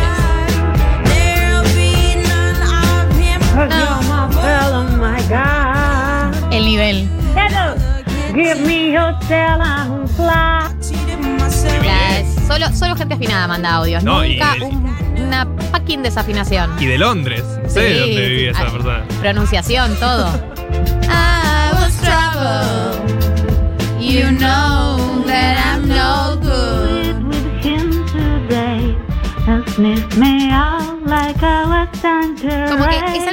dice mucho y que una tiene una época en la que le gusta decir, yo soy, yo te voy a traer problemas. Ay, sí, y soy conflictiva. Soy conflictiva y soy complicada y soy muy difícil de querer. Eh, pero me parece que en el caso de Amy es posta. Como, o sea, los demás están fingiendo, Sí, sí, pero sí, Amy posta Claro. dice la verdad. No, y hay una pose muy hombre, ¿no? Sí. Que es insoportable. A mí nunca me pasó con no un hombre, así, pero- Marto, porque vos no No, a mí así. nunca me pasó con un hombre, digo, pero debe ser insoportable que el otro te diga, ay, no, te voy a hacer Ay, mal, ay, estoy basta. roto. No, es que te dice, estoy, estoy roto. No se, no, no se puede conmigo, estoy Pero roto. Estuvo de moda eso en una Sí, época. Estuvo era muy un de tipo de moda. atracción. Era un tipo de Eh, atracción. voy a arreglar a esta persona que está rota. Claro, ven, yo te reparo, te reparo esa herida. No, spoiler alert, no la reparaba. Aparte era una excusa para Solo ser garca salías a hecha veces. verga de la experiencia. Sí. No hace falta, tipo, si sos garca, sos un garca, no tiene nada que ver con que estés roto. No sos Amy Winehouse, roto no estás. O sea, como solo Amy Winehouse está así de rota y le creemos. Lo demás son ganas de joder, como basta. Like I knew I would. I treated myself like I knew I would. I told you I was trouble. You know that I'm no good. Nos hacen quedar muy mal, No, chicas. qué mal que No, nos les, hacen les quedar. amamos, les Les amamos. gracias por ser como son. Esto es el segundo tema de la educación sentimental, You Know That I'm No Good. El álbum es Back to Black. Este es la educación sentimental de Amy Wanja. Y vamos a pasar al tercer tema. que-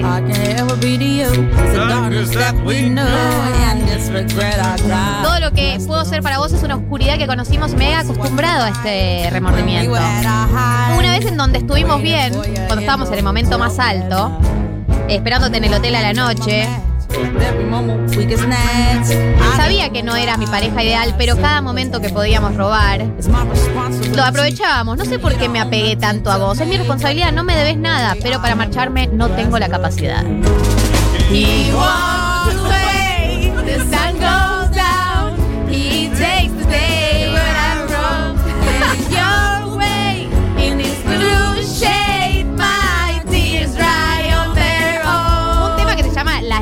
se me secan solas. ¿Entendés? La imagen es tan gráfica. Las lágrimas el se delineador, secan el de- solas. lágrimas negras aparte. Eh, sí, y eso, de, que se secan solas en tu cara y te queda dura después, de las lágrimas que se secaron. Pero igual eh, la canción, si bien la letra no acompaña, la sensación es un poco como, ya está, me voy a levantar de esto y voy a caminar con dignidad y me, me recuperaré. Es el walk of shame, pero con dignidad. Pero con- no, vas pero- caminando con auriculares y vas Sí, con la sí, cara de Ya arriba. fue, ya fue. Pero además ella dice en la canción que ella siempre supo que esta no iba a ningún lado, pero igual se quedaba porque a veces que lo intentás y lo intentás y lo intentás porque querés que funcione, pero es esto, ella dice, no sé por qué sigo presionando a este hombre cuando hay cosas más importantes al alcance de mi mano, nunca pudimos tenerlo todo, tuvimos que golpearnos contra un muro, eh, así que esto es inevitablemente un síndrome de abstinencia, como que ella reconoce que siempre supo que no había algo para construir, pero igual no se puede ir.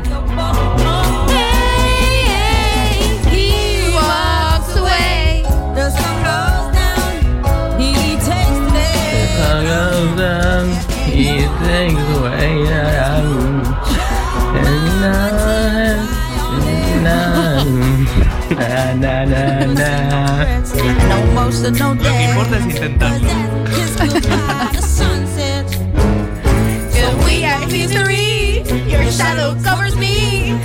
Tenemos una historia. Tu sombra me cubre y el cielo por encima arde en llamas.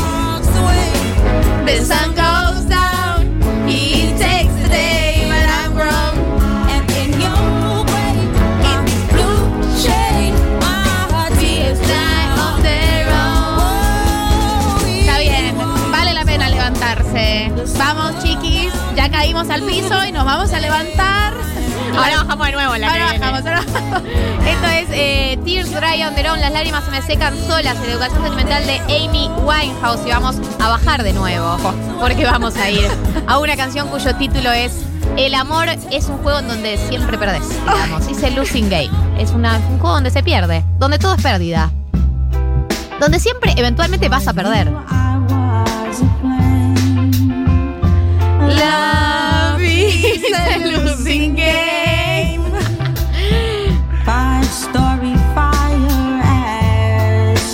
Ella dice, para vos fui una llama, el amor es un juego en el que se pierde. Un juego que des- deseo, hubiese deseado no haber jugado nunca. Oh, el desastre que hemos hecho. ¿Qué desastre hicimos? Hostia, tío, qué desastre hemos realizado. Vamos a hacer ese chiste siempre que traduzcamos Sí, letras. Sí, vas a hacer. siempre para La respuesta es que sí. Una canción que básicamente repite el loop. En el amor siempre se pierde. Lo cual es una verdad, porque tarde o temprano vas a perder algo. Pura Sí, verdad. eh. totalmente. Tarde o temprano va a doler, tarde o temprano se va a terminar. Bien podría llamarse el amor es algo que siempre se termina, ¿no? También, ¿no? Como. Nada, chiquis. Esta es mi reflexión de sábado. Estamos en esa. Fíjense cómo siguen adelante después el resto del día. Este Eh, tema creo se- que más se siente la voz de ella, ¿no? Como que entras en esa voz, en ese mundo de ella que es como hipnótico. ¿No les pasa? Que de escucharla, como tiene la música mucho más abajo y ella con toda su voz enorme e increíble, y entras ahí, en ese mundo. En el mundo Amy. Eh, voy a traer un consuelo, eh, un consuelo de que sacamos de la entrevista y los textos de Vircano, la persona que más citamos en 1990. No, literalmente, Eh. tipo, le deberíamos empezar a pagar en algún momento porque ahí estamos teniendo una cantidad de insumos de ella que ya es casi un robo. ¿Cómo choreamos con Vircano que le en, cuente- en todos los ámbitos posibles? Adivina si la nombré ayer en Crónica Anunciada. Adivina. Que les cuenten en las publicaciones, viste que en los papers te aparece tipo citado cantidad de veces. Bueno, que cuenten en nuestros programas. Sí, Eh, sí, sí. No, una- Pero tiene esto muy hermoso de, de, bueno, como eh, es, es querer a alguien siempre existe el peligro de, de perderlo, pero hay que exponerse a ese peligro y a- No y quiero exponerme a ese peligro, vulnerabilidad. No me quiero exponer a ese peligro. Exponete ¿Sabes? vos a ese peligro. No me voy a exponer a nada más nunca. Amy nos pone así.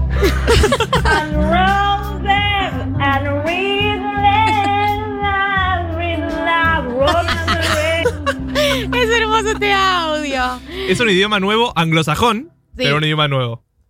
Vamos a Wake Up Alone, me levanto sola. Este también, un título que es Pero me levanto sola. Está todo bien, pero me levanto sola. Dios. ¿Qué decirte que no diga el título ya? ¿Entendés? ¿Qué puedo sumarle yo a este título? Ay, me siento muy representada porque además voy a empezar a leer la letra ahora. Y por favor, o sea, nunca tan representada. Nunca tan ventilando. También. Full Mariana estoy hoy. It's okay today. Está bien. En el día me mantengo ocupada. Eh, lo suficientemente como eh, ocupada como para no tener que preguntarme dónde está. Me cansé de llorar.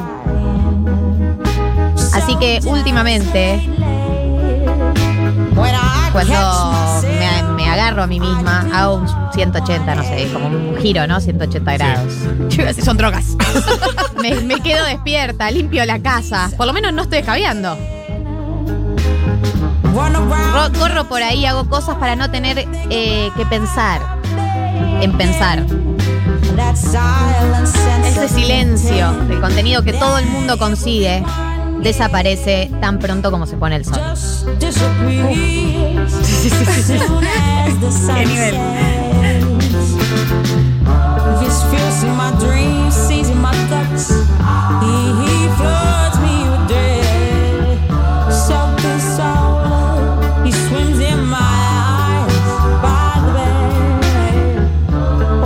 Eh, se aparecen mis sueños, eh, me flota con miedo, empapado hasta el alma, pero me despierto sola, ¿no? Como que me aparecen mis sueños, describe toda una situación en la que él aparece y se despierta sola.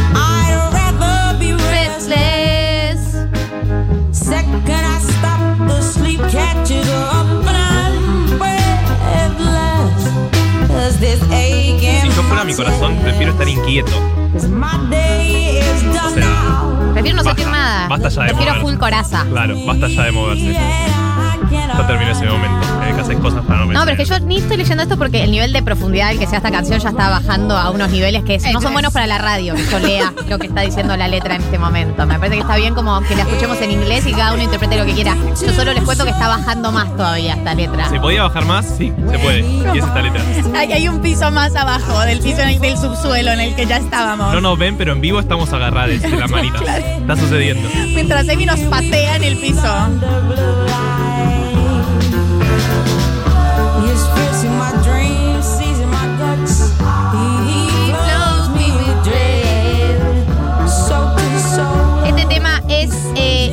Despierto sola o Wake Up Alone de Amy Winehouse en la educación sentimental de Amy. El, el disco es Back to Black, el disco absoluto de las canciones del desamor. Este es el anteúltimo tema y vamos a ir al tema final, al cierre de este educación sentimental que es Just Friends.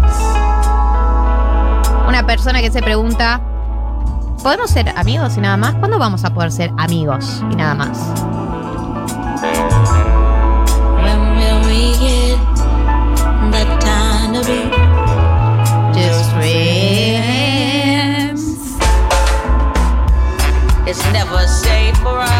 Dice, ¿cuándo vamos a tener el tiempo de ser solo amigos? Nunca es seguro para nosotros, ni siquiera por la noche, porque estuve escabeando.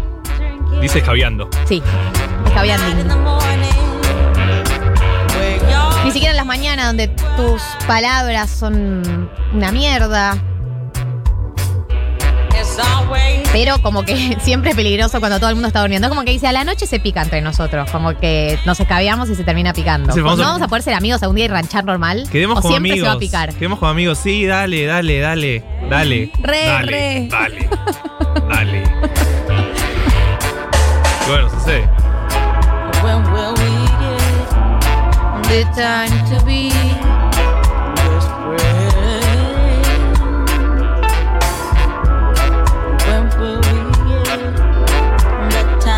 Relación sentimental de Amy Winehouse, el último tema Just Friends. Una persona que se pregunta, ¿podremos ranchar algún día sin que terminemos garchando? Spoiler. Evidentemente, spoiler alert. No. porque los dos escabiamos y se termina re picando siempre. Amy, gracias, eh, donde sea que estés, por darnos tantos temas de desamor, eh, por darnos tanto para alimentarnos en momentos difíciles. Y los dejamos con este tema porque todavía sigue más 1990.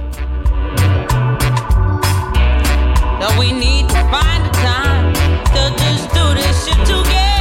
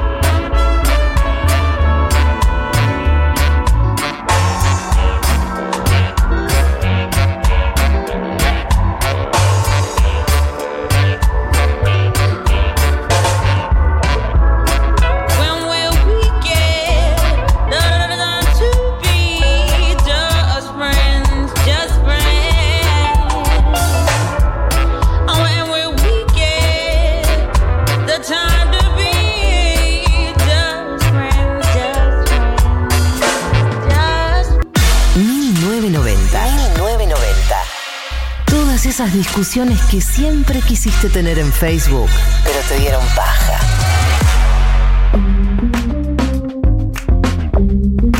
En abril del año 1996 eh, se registró un video, se filmó un video en donde se lo ve al ex juez federal Juan José Galeano eh, ofreciéndole 400 mil dólares a Carlos Tejeldín, eh, que era en ese momento un comerciante de autos ilegal, eh, acuse a cuatro policías bonaerenses como quienes eh, habían recibido la traffic que había sido usada en el atentado a la AMIA, la traffic que era de Tejeldín.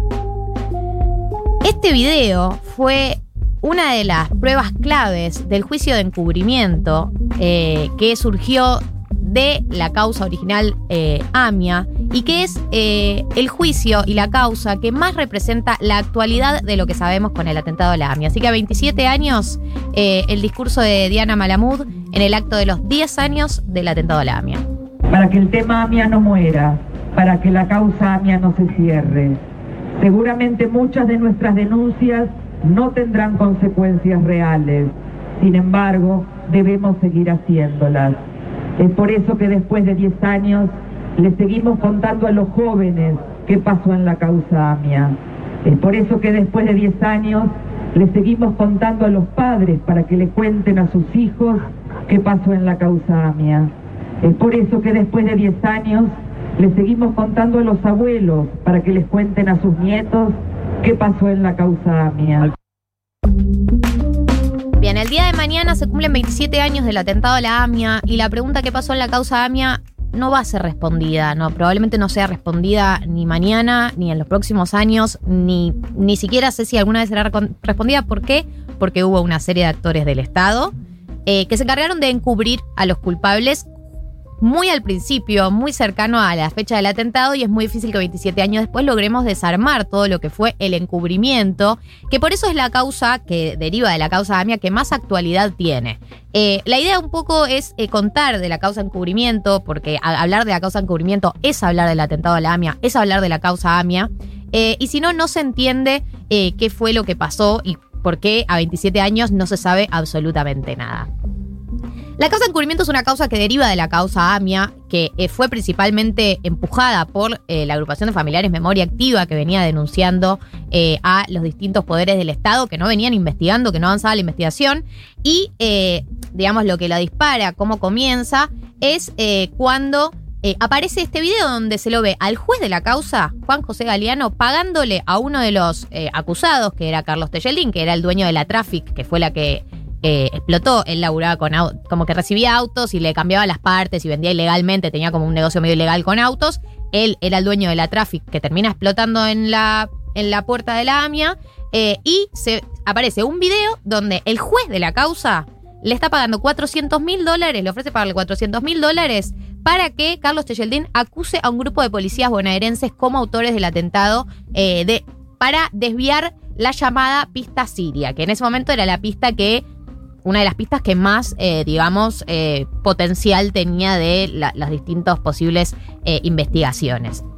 Entonces, en la causa de encubrimiento no solo se investiga el pago de los 400 mil dólares, sino el abandono de la causa, de la causa siria, que está vinculada a Carlos Menem, porque el abandono de la pista siria implicaba dejar de investigar, de investigar al empresario sirio-libanés Alberto Jacinto Canore Edul, que era miembro de una familia amiga a la, a, a la familia de Menem, y fue un poco por orden de eh, el gobierno, el Estado, eh, abandonar esa pista y desviar a los policías bonaerenses que estuvieron en Cana eh, años hasta que, digamos, se desarmó toda esa causa, hasta que apareció el video, hasta que avanzó la causa de encubrimiento. Si digo. lo contás, suena irreal. O sea, vos lo escuchás la historia de cero y suena completamente irreal que un- a los dos años del atentado más importante que hubo en la historia argentina eh, moderna, eh, el juez que tenía que investigar esa causa le paga al acusado a verse un video pagándole a un eh, acusado para que desvíe la causa. Yo no sabía esto, o sea, estoy totalmente en shock. O sea, no sabía que había sido así el nivel de desprolijidad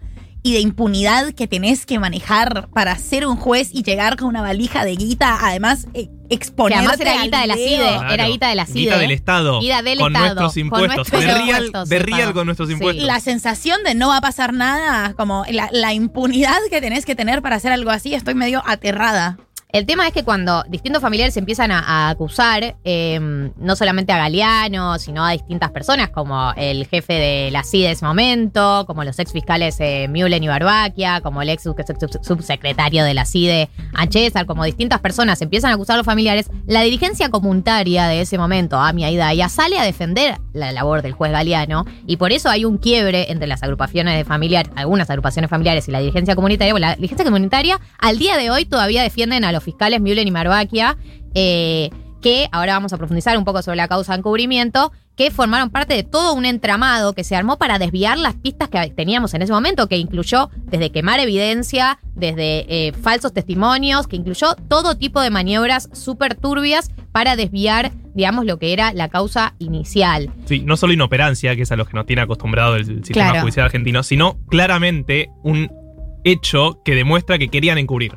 Eh, entonces, cuando uno habla de la causa AMIA, es muy difícil saber qué pasó efectivamente en el atentado, en parte porque... Porque cuando cerca de la fecha se, se- se falsificaron informes, se destruyeron pruebas, se desviaron pistas. Digo, como que hay, hay, hay temas de la investigación que se tienen que hacer a o vivo en el momento cerca y 27 años después no podés hacerlo de la misma manera. Eh, digo, eh, eh, en la causa de encubrimiento, que ya tiene su condena, que fue en febrero del 2019, se confirmó que hubo un encubrimiento. Carlos Menem salió absuelto. También fueron absueltos el ex comisario Jorge Fino Palacios y el ex titular de la DAIA Rubén Beraja. eh, el, abogado Víctor Stinfale y el ex agente de la CIDE Patricio Finen, pero sí fueron condenados eh, Juan José Galeano, que ya no podía ejercer como juez, eh, Hugo Anzorrey, que es el ex jefe de la CIDE, Carlos Tejeldín, que era el dueño de la Traffic, Carlos Castañeda, que fue uno eh, de los indica- de los que debió la investigación, Juan Carlos Sánchez, que era el ex agente de la CIDE, Barbaquia eh, y Mullen, que eran los ex fiscales que eh, en teoría consintieron el pago de la coima, que derivó en el arresto de los policías bonaerenses, estaban al tanto de esa coima, digamos, eh, y la ex esposa de Tejeldín. Lo que pasa es que si bien fue un avance enorme haber logrado que haya una condena por la causa de encubrimiento desde la memoria activa, distintas agrupaciones familiares lo que plantean es que las penas no se corresponden con la magnitud de los hechos, esto es algo que suele pasar en el Poder Judicial, y que además deja fuera personas que se probó que formaban parte, como Veraja, Carlos Menem. Entonces, eh, las agrupaciones familiares han apelado a estas condenas porque quieren que se aumenten las penas y quieren que además se condenen a eh, los que quedaron como absueltos, como Veraja, Menem y etcétera. eh, y están en esa instancia, digamos, con la causa de encubrimiento. Pero este es el motivo por el cual no sabemos nada de la causa AMIA, porque es muy difícil hoy en día recuperar eh, la evidencia que se destruyó. Sí, y el último imputado, digamos, el último, la última persona que estaba siendo investigada era justamente Tejeldín. que también fue absuelto en la causa AMIA, en la real, la que se investigaba el atentado en sí, no el encubrimiento, fue absuelto porque no hay pruebas. Entonces sigue abierta la causa para investigar qué pasó en el atentado puntualmente, eh, abierta entre comillas, digo, porque lo que estamos diciendo es muy difícil saber qué pasó, pero sigue abierta porque es un delito de lesa humanidad, según dijo la justicia, pero no hay acusados. Entonces tenés a los a, lo- las personas, bueno, después podemos hablar mejor del memorándum con Irán y tenés a los, a los supuestos eh, iraníes que participaron supuestamente en atentado y que tenés que pedirles indagatorias, pero no, no saben nada más, está trabada ahí. Entonces no tenés acusados, no, no hay posibilidad de avanzar en la causa. Y, y siempre se intentan hacer distintos tipos de avances, como fue el memorándum. O sea, se intentan inventar como maneras de avanzar en una causa que no tiene hacia dónde ir. Eh, en la actualidad tenemos tres puntos. Uno, se, abso- se absolvió, eh, como decía Marta Tejelín, en el juicio que le hizo Ami Adaya. Ami Adaya, la dirigencia comunitaria, quería demostrar que Tejeldín era parte de una red terrorista y no pudieron demostrarlo, porque si demostraban esto, podían como retomar la idea de que no hubo un encubrimiento, sino que Tejeldín y los policías eran un vínculo local, como que estaba sucediendo. Pero la realidad es que Tejeldín, lo que se entiende, es que él no sabía bien para qué era la traffic, eh, como que no, no, no tiene un vínculo terrorista, sino que Claro. formó parte de un, de un entramado más grande. Eh, Segundo, hay un informe de la CIDH, de la Corte Interamericana de Derechos Humanos, que dice que el Estado argentino es responsable y que la causa se eleva a juicio. Entonces, Memoria Activa, que es la agrupación de familiares que llevó a cabo el juicio por encubrimiento, la causa encubrimiento, va a ir a la Corte Interamericana a tener un juicio contra el Estado argentino eh, y que eh, lo que busca es que haya el Estado argentino reconozca que eh, no protegió a su gente, le negó justicia y le negó una investigación, porque además hay otros datos que no son menores, que es que hubo avisos antes del atentado, hubo un aviso en la Embajada Argentina, en Brasil, de una espía, hubo un aviso, hubo dos avisos de que iba a haber un atentado en una institución judía eh, con 45 días de anticipación, se avisaron distintas cosas y igual no se previno.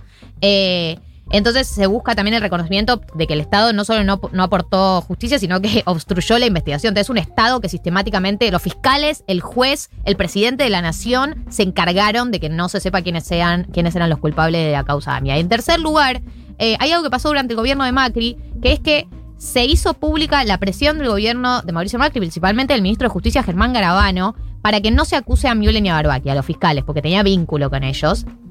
Eh, y además desarmaron la UFI, que era eh, el, el espacio que, que investigaba la causa AMIA. Se había armado durante el gobierno de, Cristina Kirchner un- una, una UFI que investigaba y del macrismo se encargaron de desarmarla.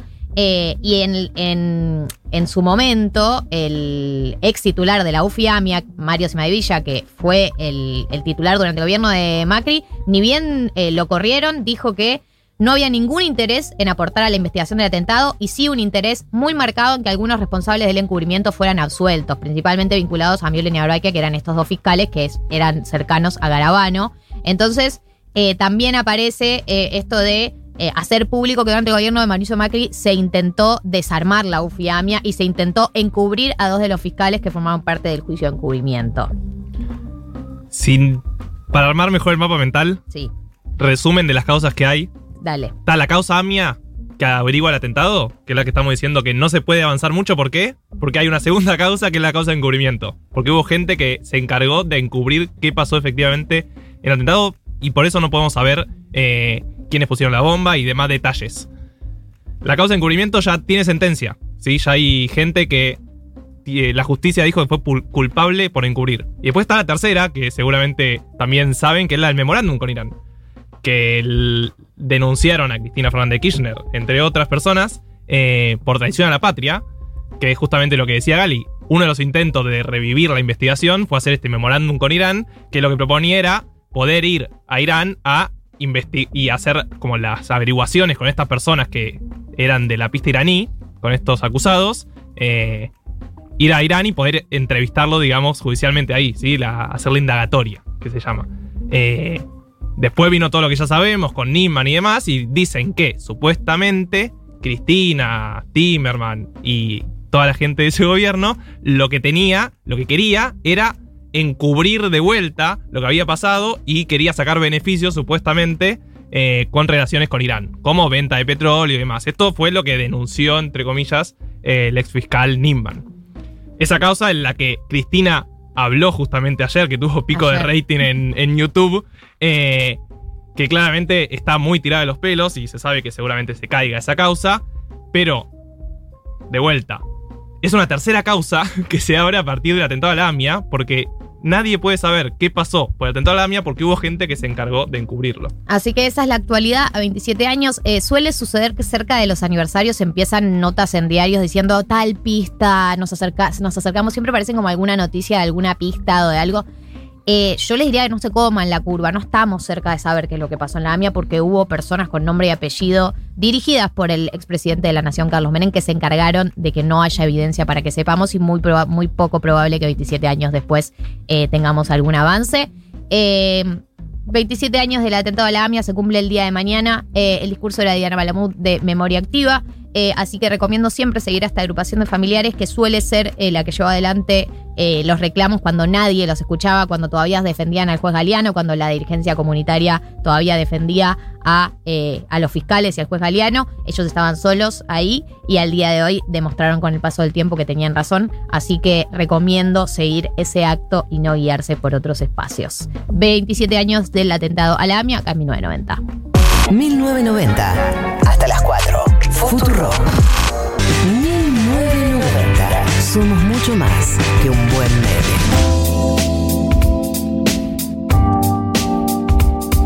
15.41, quedan 19 minutos de programa y por ese motivo nos vamos a ya mismo meter en la columna de cine del día de la fecha que está con nosotros del otro lado del MIT. Matías Fine, bienvenido a este 1990 de 17 de julio. ¿Qué tal? ¿Cómo andan? ¡Holi! ¡Holi, Mati! Qué lindo cumpleaños la semana pasada, ¿eh? Estuvo rico. Gracias, gracias por tu saludito. Hermoso, hermoso.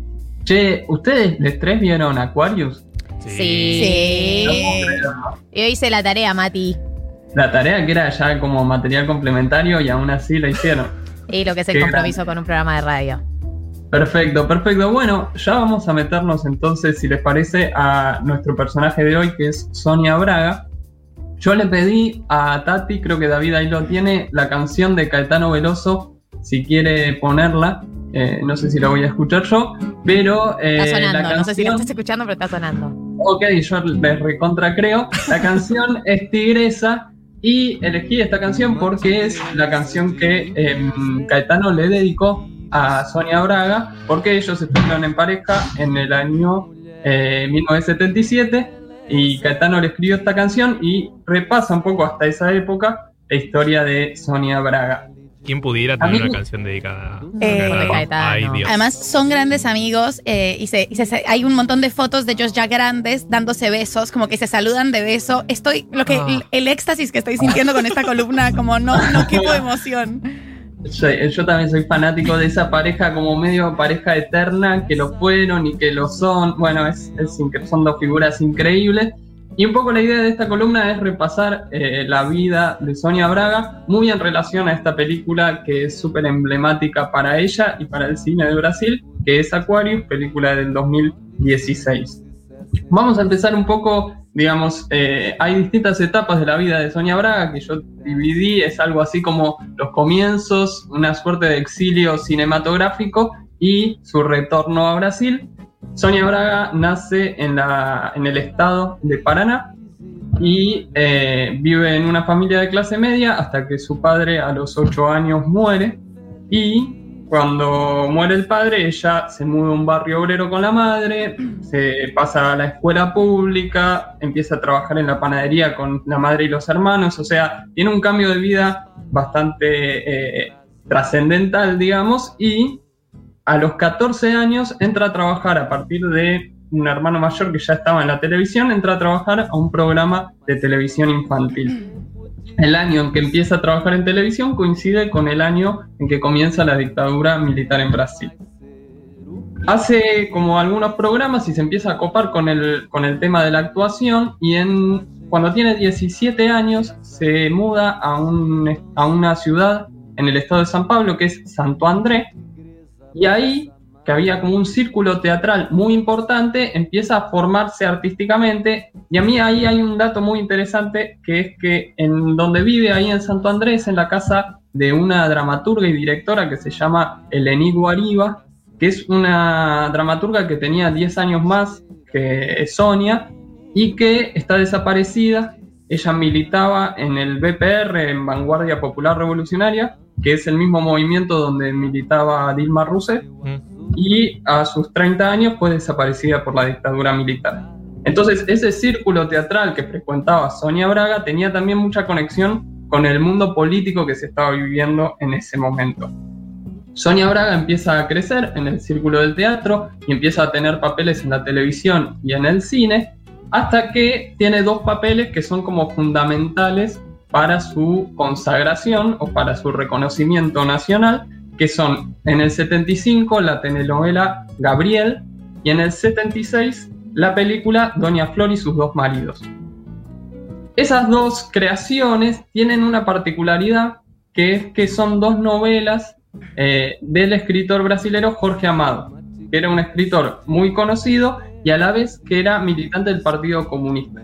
O sea que todo ese crecimiento actoral de Sonia Braga va en paralelo con un vínculo que ella siempre habla no desde un punto académico, dice, sino desde un punto más de, de que eh, fue así como se dio y más desde la calle habla ella, pero un vínculo con estas posiciones de izquierda en Brasil en esa época de dictadura. Pero toda la cuestión eh, general del cine, de los medios, sobre todo de la televisión, siempre ocultaron o, o, o medio separaron esa parte más política de su carrera actoral. Bien. Tuvo 10 años en donde fue creciendo y teniendo cada vez más eh, presencia y más protagonismo. Y en el año 85 pasa algo que es eh, esta segunda etapa que les decía, en donde ella se va a Estados Unidos a, a hacer la etapa de Playboy. Mira, no sabía este dato. Estamos hablando de Sonia Braga para quienes eh, se están conectando recién ahora a la columna. Exactamente. Sonia Braga viaja en el año 85 a hacer la etapa de Playboy y estaba esperando, eh, estaba negociando un papel en una película brasilera y cuando está allá, el abogado que estaba acá negociando el contrato le avisa que el papel se lo habían dado a una persona más joven, que ella no iba a ser considerada para ese papel. Entonces, ante esa situación, Sonia Braga lo que decide es quedarse en Estados Unidos, se pone a estudiar inglés y no vuelve a Brasil.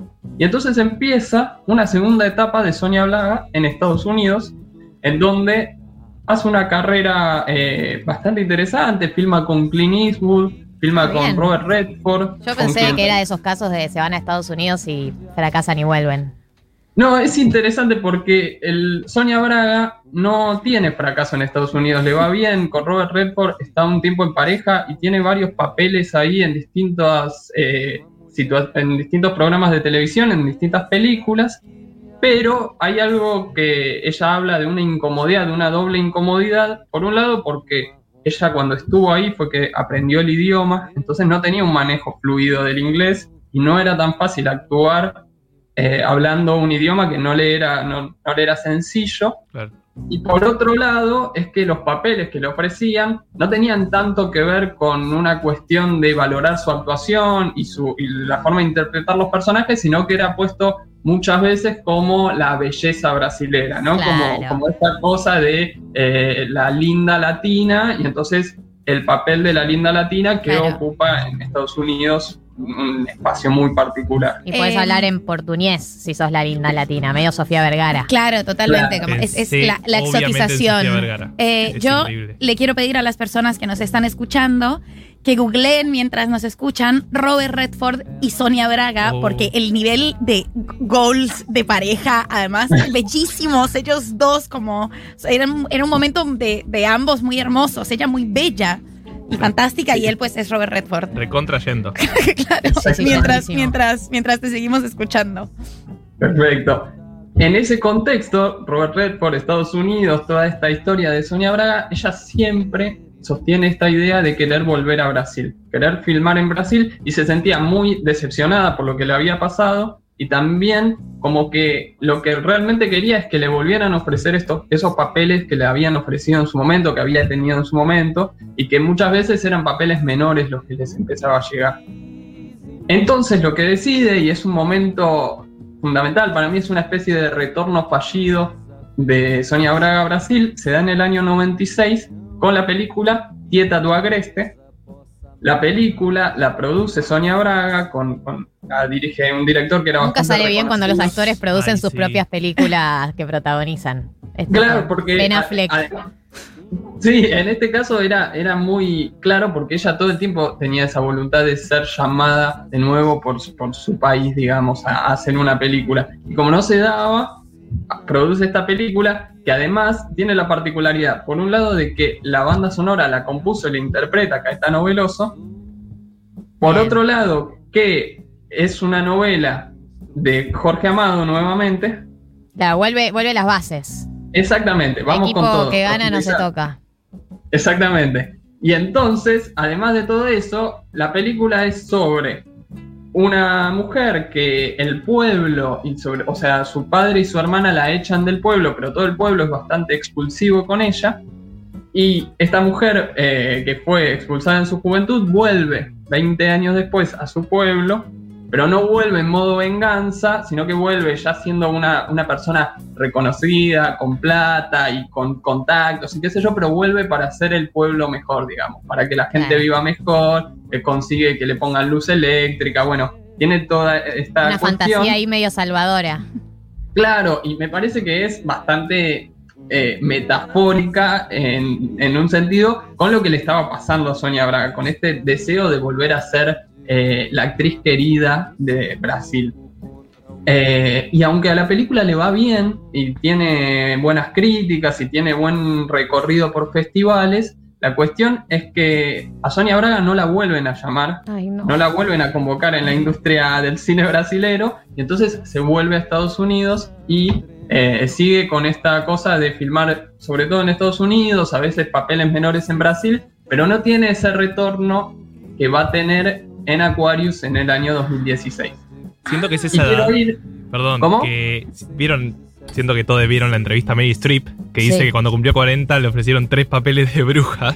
Eh, es esa edad que Sí. ahora lo, es una discusión que se da en Hollywood, ¿no? Como el viejismo y demás, pero antes debía ser Peor aún. y no era una A discusión que nivel estaba de ley de la presente. selva. Cumplís 32 y ya estás Claro, afuera. Claro, para las mujeres debe ser Total, Durísimo. totalmente. Y, y- y esta cosa de, a- además, ser la que se fue a, Estados Unidos, ¿no? Como que también tiene esa carga de no solamente la que ya no es joven, sino que también la que eh, se fue y no se quedó acá. O sea, un montón de, de- de rechazo de, parte de, de su propio pueblo, como dice ella.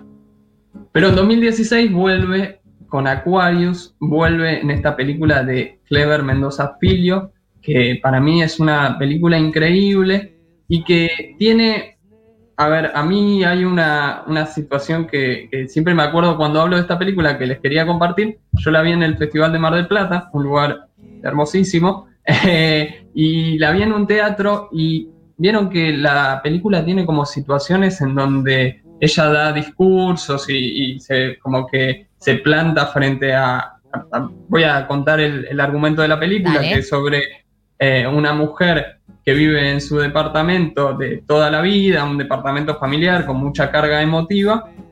Todo el resto de los departamentos del edificio donde vive los compró una empresa constructora, que Que probablemente quiere haga tirar una abajo, torre. claro, que quiere tirar abajo y ella es como el último bastión de, de resistencia eh, en ese edificio.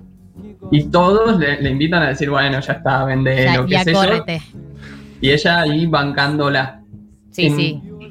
Tres o cuatro momentos en que ella hace esto, estas eh, declaraciones, esta batalla, la gente se paraba a ovacionarla. O sea, Sí. la gente en el cine, yo nunca viví algo así, la gente en el cine, en el medio Yes. de, de charlas y de escenas, no te dejaba escuchar la película porque se paraba a aplaudir y a gritar. eh, pero realmente me hizo pensar mucho, eh, y sobre todo conociendo la historia de Sonia Braga, en la carga que tiene esta película y en cómo trasciende la película en sí. Y quería mencionar algunos eh, aciertos que yo encontré, me gustaría si, si ustedes vieron algunas cosas también, pero hay como determinadas cuestiones que para mí son fundamentales para que la película funcione así. En primer lugar está el tema de la música. Eh, Sí. Doña Clara, que en es la protagonista de Aquarius, el personaje de Sonia Braga, es crítica de música. Y hay un vínculo de Sonia Braga con la música brasilera en su historia muy fuerte, no solo por esto de Caetano, también hay canciones como O que será de Chico Buarque Sí. o Tieta de Caetano Veloso para la película Tieta do Agreste, están asociadas a su figura. Y entonces el hecho de que toda esa música esté presente en la película y otras músicas también, le dan una carga al vínculo ¿no? con Brasil a través de la música que para mí funciona muy bien. Hay una cosa eh, con, con la película y con la historia que cuentas de Sonia Braga que también como me cierra, dije como hay- en momento de epifanía. Eh, y es primero que uno tiene la sensación de que la película la escribieron para ella, o sea, que es, que es la única persona, que, que es casi un homenaje a ella. Pero hay algo que a mí me parece muy disruptivo y muy fantástico y por lo que es una de mis películas favoritas de los últimos años y es la erotización de Sonia Braga, como que todo el tiempo y de una Sonia Braga grande eh, de sesenta y pico de años con media mastectomía además, como y que todo el tiempo ella es un personaje muy hot y todo el tiempo Y la gente le quiere dar. y la gente le quiere dar y uno también, o sea, como que Sí, te, obvio. te- Sí, sí, sí. la cámara todo la cuida como le como como las imágenes de ella y el pelo como hay hay como un cuidado y como un enamoramiento eh, de la película que se transmite y además bueno aborda un poco la sexualidad de ella también. eh, y no se habla mucho de la sexualidad de las mujeres de más de 60 años. Y eso en la película es brutal. Sí, sí, es increíble. Eso me parece que es un recontracierto también de la película y que la forma de mostrarlo está, está buenísimo. Y después claramente está la historia de, de- detrás de eso, que es muy metafórico, ¿no? Esto de, de Sonia Braga, de este, una mujer que todos le dicen andate y ella no se va, ¿no? Es, es muy de, de su vida. Y además eso coincidió este, con el momento en del impeachment a Dilma. De hecho, eh, ellos cuando estuvieron en Cannes levantaron carteles que decían eh, en Brasil hay un golpe, fora Temer, y había como una metáfora también, entonces eso se construyó de manera súper interesante. Así que bueno, un poco la idea era recuperar este personaje que es eh, fundamental para mí y que es muy emblemático en este sentido y con esta película en particular. Y mencionar también, para cerrar, a Bacurau, que es la siguiente película de Clever Mendoza Filio, que a mí me encantó. Y que, y que es una continuación de un poco de esta idea para mí de que si Aquarius es como el retorno de Sonia Braga y el regreso a, su identidad, a la, a la forma de ella misma, dice, es un renacer para mí, Bacurau me parece que ya es incluirla en este pueblo brasilero que resiste contra los que vienen de afuera y me parece que ya termina de cerrar esta cosa de el regreso de Sonia Braga a Brasil, a su idioma, a su tierra. Mati, muchísimas gracias. Esto fue la columna sobre Sonia Braga, como siempre, hermoso. Gracias por pasar por 1990. Gracias, un beso grande. Bien, nos quedan dos minutos de programa y yo tengo que decir una serie de cosas, como por ejemplo, se viene el Día del Amigo y te invitamos a regalar libros de ediciones Futurock. Entra ahora a tienda.futurock.fm, elegí tus regalos y nosotros les llevamos a tus amigues las próximas lecturas hasta la puerta de sus casas. Además, porque queremos agradecerte por seguir bancando, si compras esta semana vas a tener una gift card por 200 pesos para usar en tu próxima compra. Como siempre, tenemos envíos a todo el país, descuentos para socios de la comunidad Futurock, obviamente. Agasaja los tuyos, regala libros de ediciones Futurock. Eh, quiero nombrar también a la ganadora de Blasfemia, que es arroba, arroba Rocío Nasif, que en YouTube eh, recomienda el canal de YouTube de Nati Maldini, donde habla y revisa series barra cine desde su perspectiva profesional. Así que, eh, Rocío, has ganado los vinos de Blasfemia, se van a comunicar con vos. Quiero agradecer a Moya por la comida que nos manda todos los sábados. Y quiero felicitar a María, que ya se sacó turno para vacunarse. Felicitaciones, la primera 1990 que ha sacado turno. Eh, esto pasó en vivo. Sí. Esto, pasó en vivo y te esto estaba pasó en vivo. conteniendo. David ya estaba Literalmente al vacunado, aire. pero soy la primera sub. Claro. Soy la 30 primera que- sub 30, que sub tiene 30, bebita. Eh, yo quería ir juntes. Ay, pero no, pero está bien, hay que sacar rápido turno, porque Sí. nunca se sabe. Eh, así que me pareció que por supuesto era algo que no se podía posponer. Me llegó el mail en medio del programa eh, y mañana me vacuno a la una y media de la tarde. Marto, sábado que viene nos e- enseñas a invertir. Dale. David Eskenazi Tati Rose, gracias por todo. Los dejamos con Permitido Pisar el Pasto. Quédense, no se vayan, que viene todos los debates sobre ecología, ambiente, política y etcétera que se tienen que dar en Futuro Galia Moldavsky, Martín Slipsuk, María del Mar Ramón.